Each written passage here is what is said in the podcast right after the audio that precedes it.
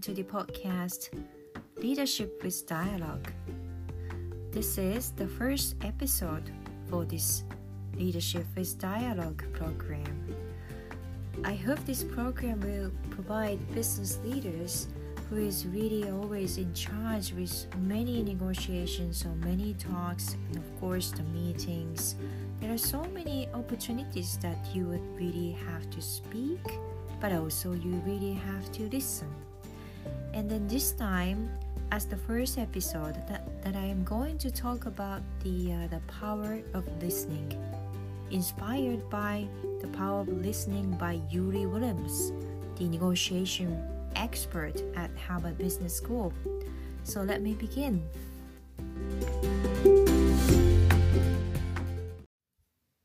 So before diving into today's topic of the power of listening, let me first give you a little bit of background of the context of this podcast.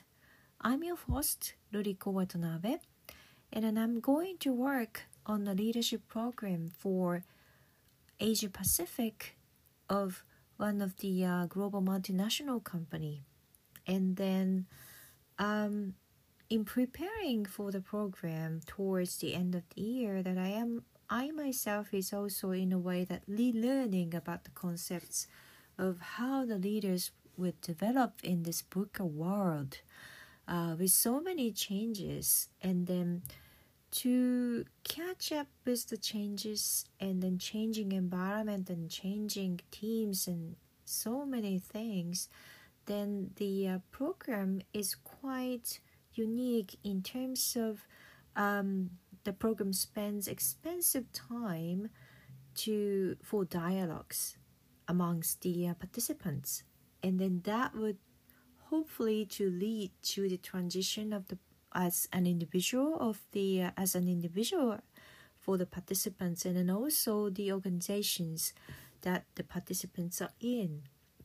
And then in addition to do that for deeper conversation or deeper dialogue that in the program we also um, communicate uh, traditional introspective ways of thinking or the approaches uh, for example, like mindfulness meditations or the uh, the early uh, traditional thoughts or philosophies. And I myself is quite curious about those innovative platforms for the dialogues, and especially for the business person who are really busy all the time, and then our attentions are always hijacked by the uh, basically countless emails and chat chats.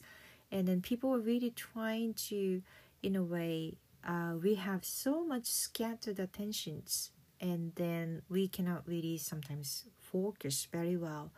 So i myself um, really would like to seek for the ways for the people to think deeply and then have a deep conversation deep dialogue.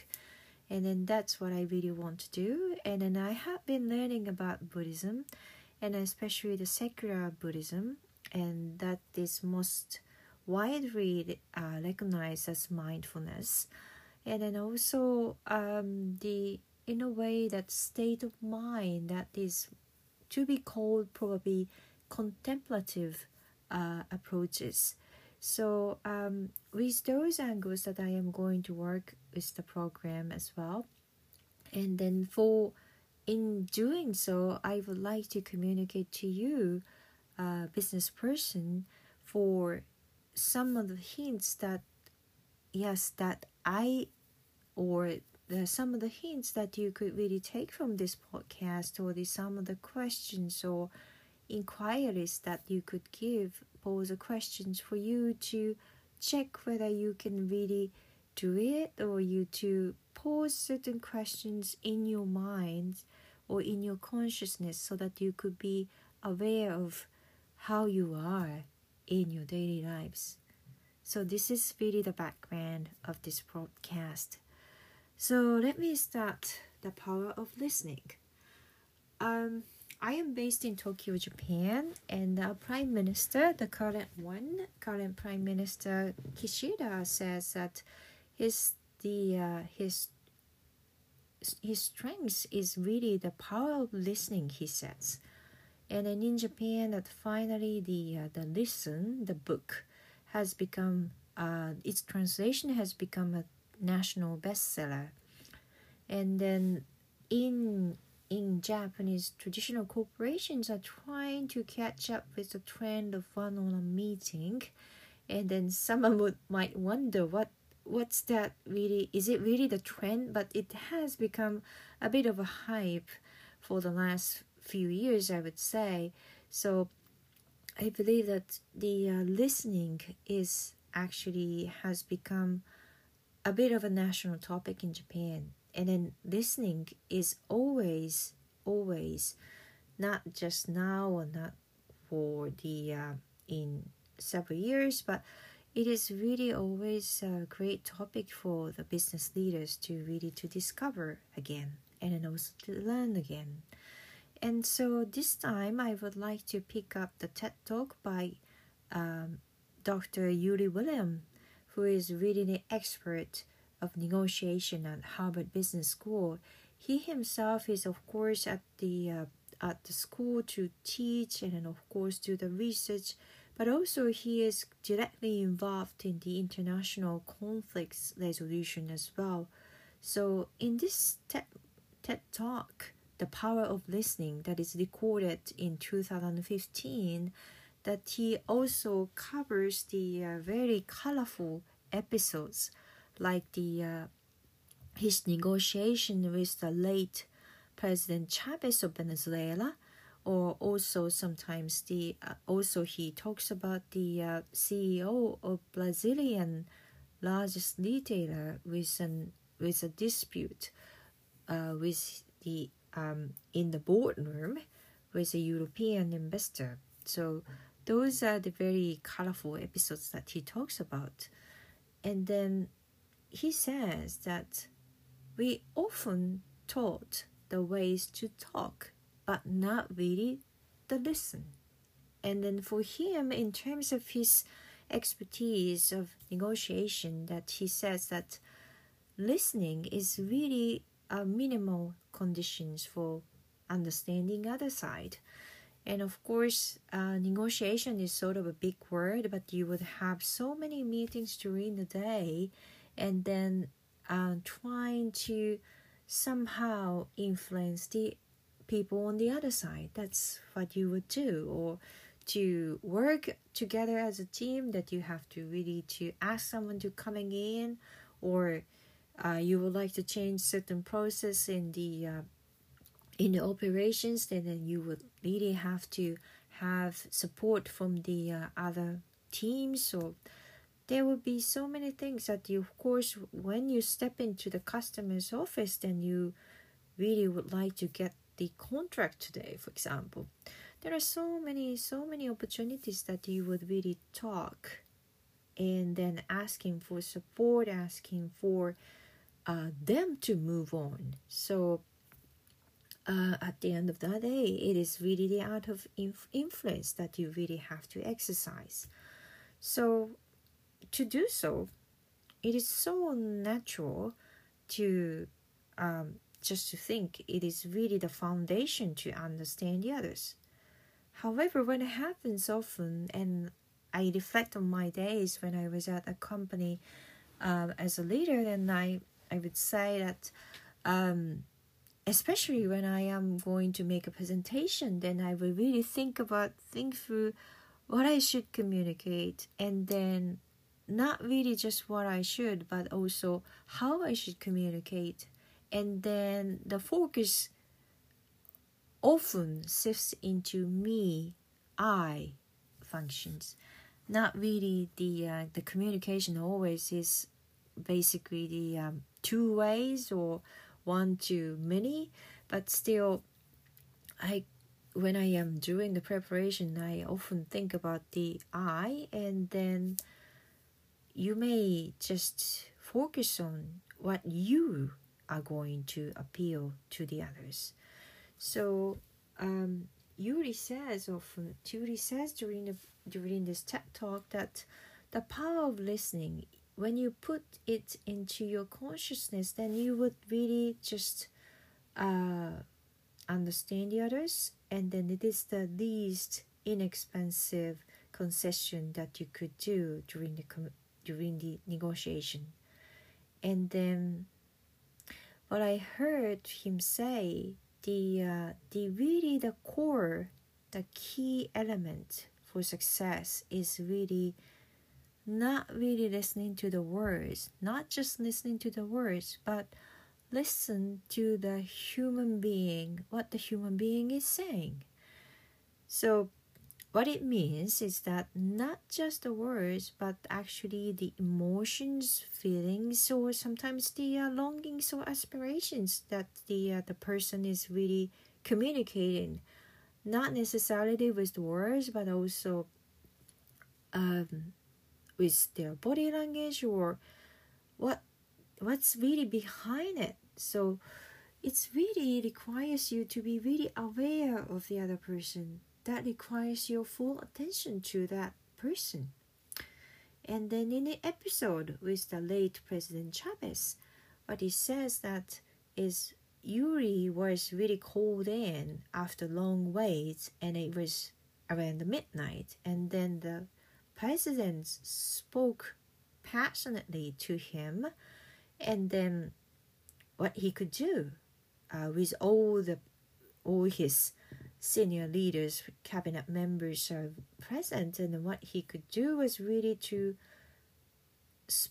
to basically to listen to him with all his attentions and with tolerance that he listened to, and then the late and then the president actually his shoulders just ah his shoulders just went down, and then he says that it is really the sound of the opening of his human being, he says. He really was aware of what his body was saying, and then probably what his ambience was saying.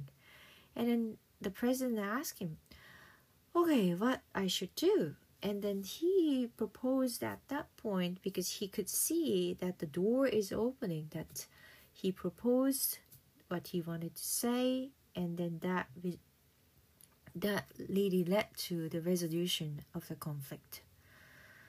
So the it was very um, memorable to hear that the uh, the opening up sound as a human being, as human, it is not really the sound that you could just listen with your ears. It is really to basically pay full attention to the other person and then that really leads to understand the other and then that is really the opening up the pathway to that person and then he says he reflects on that episode and what was really the uh, the the secret behind it.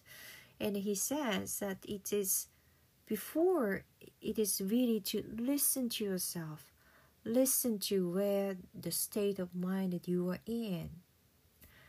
So in in actual case that what he did was that before entering into the uh, the president's office that he took some moment of silence and then listened to or tuned in to himself.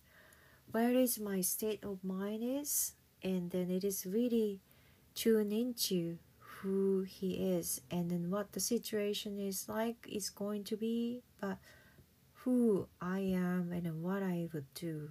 So as a result that he could connect with the uh, probably the most difficult person that time to connect with but what he could do was really to connect with him as a result by being connected with himself. So, lastly, I would like to also um, take an example of the uh, the power of listening that is actually dates back 2500 years ago. In Buddhism, there is an episode called the uh, Flower Sermon. It is an episode when the Gautama Siddhartha um, went to the large audience and then people were really waiting for him what he is going to speak, then they were quite still not quite really in a listening mode and then so the Gautama basically held up the flower in his hand, the lotus flower. And then people were in a way that bewildered that they were really trying to listen to what he is going to say, but he was just holding the flower, lotus flower up. And then so in a way that people were very stumbled to see that, but just except for one person who really smiled back to Gautama. And then he thought, oh, he is the person who really understands what his teachings is without words. So this is really the two-way communication without using any words. This might be the how do you say the final destination or final state of listening, power of listening without words. And it is 2,500 years ago. So, in closing this uh, podcast, I would like to pose you some questions for your reflections. So, before making your speech or before you are making any appeal to the other person before moving into a discussion or negotiation. What you should do first is do you really try to listen to the other person, not just the words, but to listen to the uh, person's his own human voice. And then, before doing that, do you really listen to yourself? Do you really tune in to yourself? With this, uh, let me close today's session.